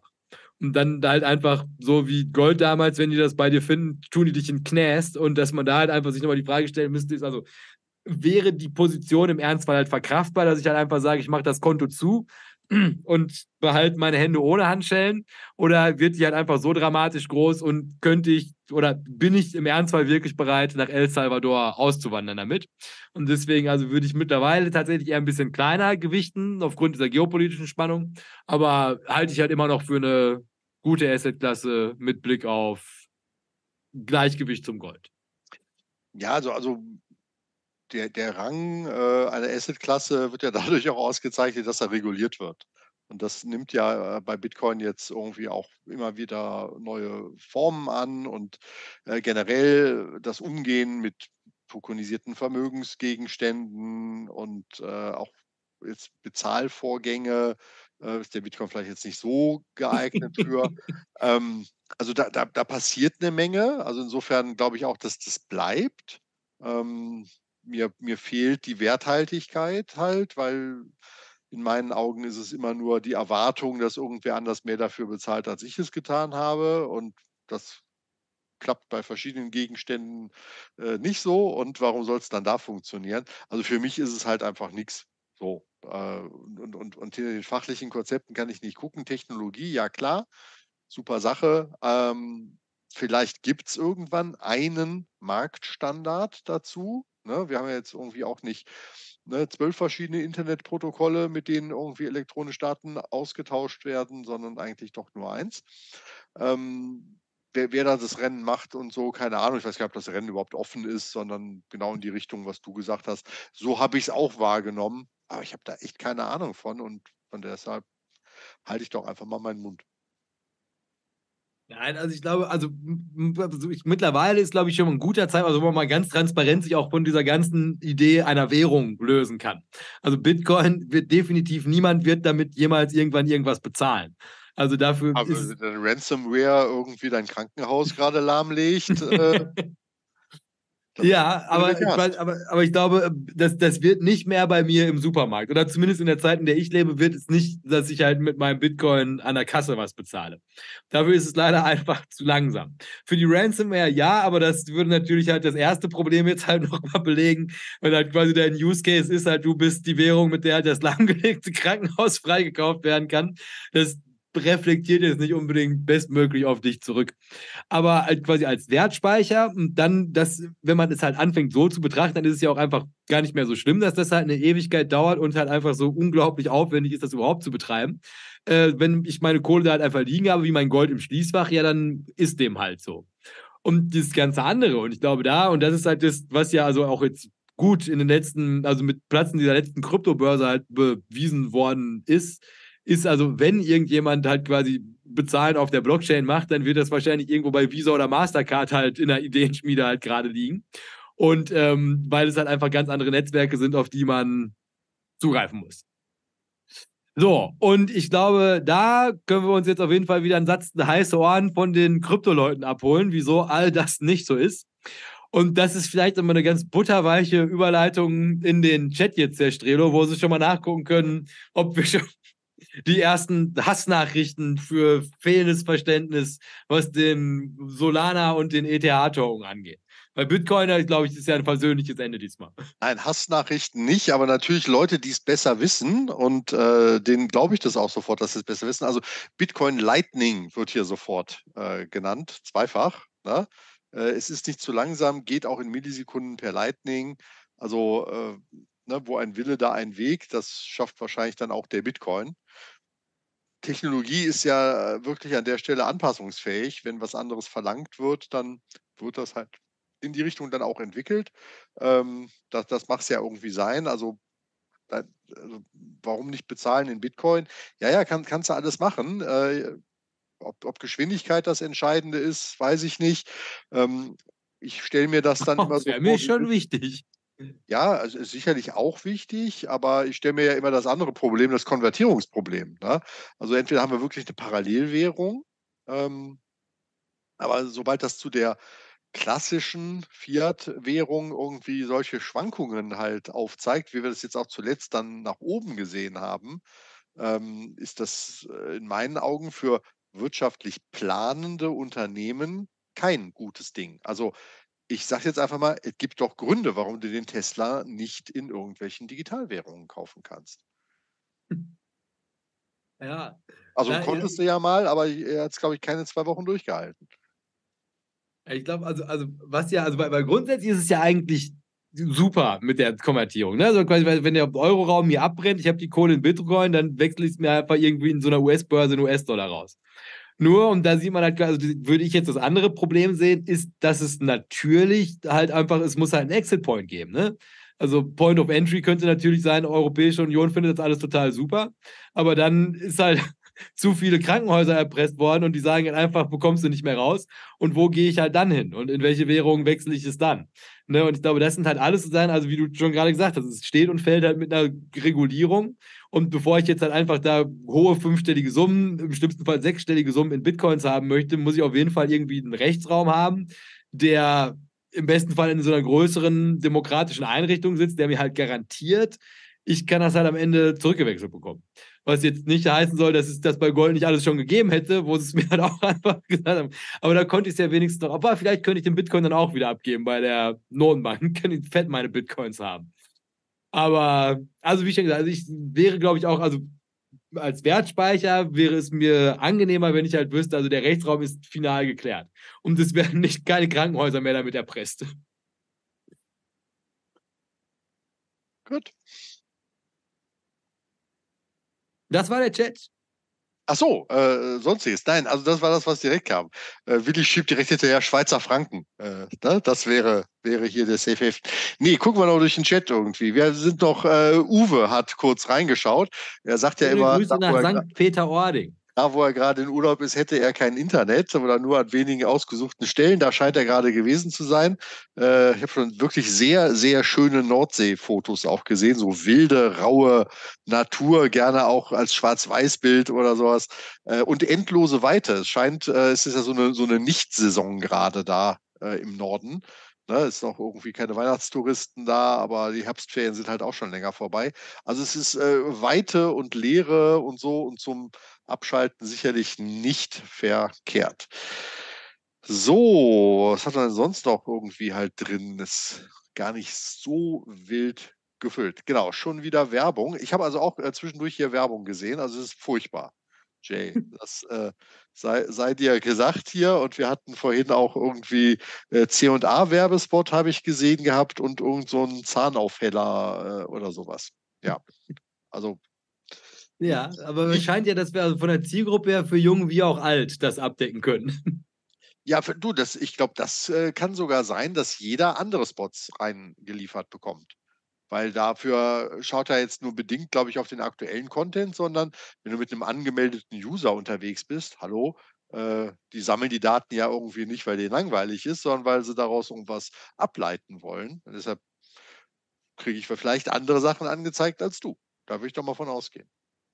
Also ja, das ja mal hat jetzt noch keiner irgendwie hier geschrieben, wie er, wie er die äh, prozentuale Wertung vornehmen will, aber dafür soll es ja auch ähm, die Tabelle nochmal geben, die du jetzt irgendwie nochmal einblenden könntest? Oder ich verspreche, dass wir sie per einem äh, öffentlich kostenfrei aufrufbaren Link ähm, abrufbar machen.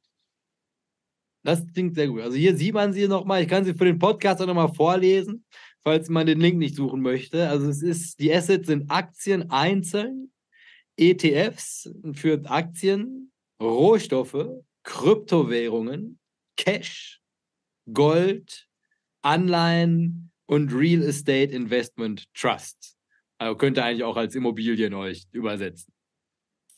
So, und das könnt ihr jetzt nochmal hier abfotografieren. Sondern zum Investieren halt. Ne? Ja, mit den Handys, sonst wir laden es aber auch nochmal hoch, aber ich glaube, das wird man auch so ganz schnell zusammenbekommen. Und dann ich gesagt, also im besten Fall also könnt ihr uns das alles irgendwie entweder hier unter das Video kommentieren Ihr könnt das an börsenbunch.gmail.com schicken. Ähm, und ich glaube, das sind, ihr könnt es mir auf Social Media schicken, ihr könnt es Strelo schicken. Also egal wie, ihr findet ihr könnt es auch posten und uns verlinken. Also die Welt steht euch offen, diese Tabelle irgendwie zu befüllen. Und am Ende, je mehr, desto besser, desto gleitender wird unser Durchschnitt sein.